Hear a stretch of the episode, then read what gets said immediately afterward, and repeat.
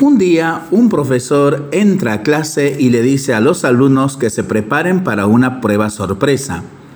Todos se pusieron nerviosos mientras el profesor iba entregando la hoja del examen con la parte frontal para abajo, de modo que no vieran lo que contenía hasta que él explicara en qué consistía la prueba.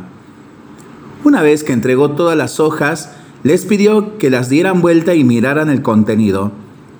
Para sorpresa de todos, era una hoja en blanco que tenía en el medio un punto negro. Viendo la cara de sorpresa de todos sus alumnos, el profesor les dijo, ahora van a escribir una redacción sobre lo que están viendo. Todos los jóvenes, confundidos, se pusieron a pensar y a escribir sobre lo que veían. Terminado el tiempo, el maestro recogió las hojas, las colocó en el frente del escritorio y comenzó a leer las redacciones en voz alta. Todas, sin excepción, se referían al punto negro de diferentes maneras. Terminada la lectura, el profesor comenzó a hablar de la siguiente manera. Este examen no es para darles una nota, es solo para darles una lección de vida. Fíjense en esto y saquen sus conclusiones. Nadie habló de la hoja en blanco, sino que todos centraron su atención en el punto negro.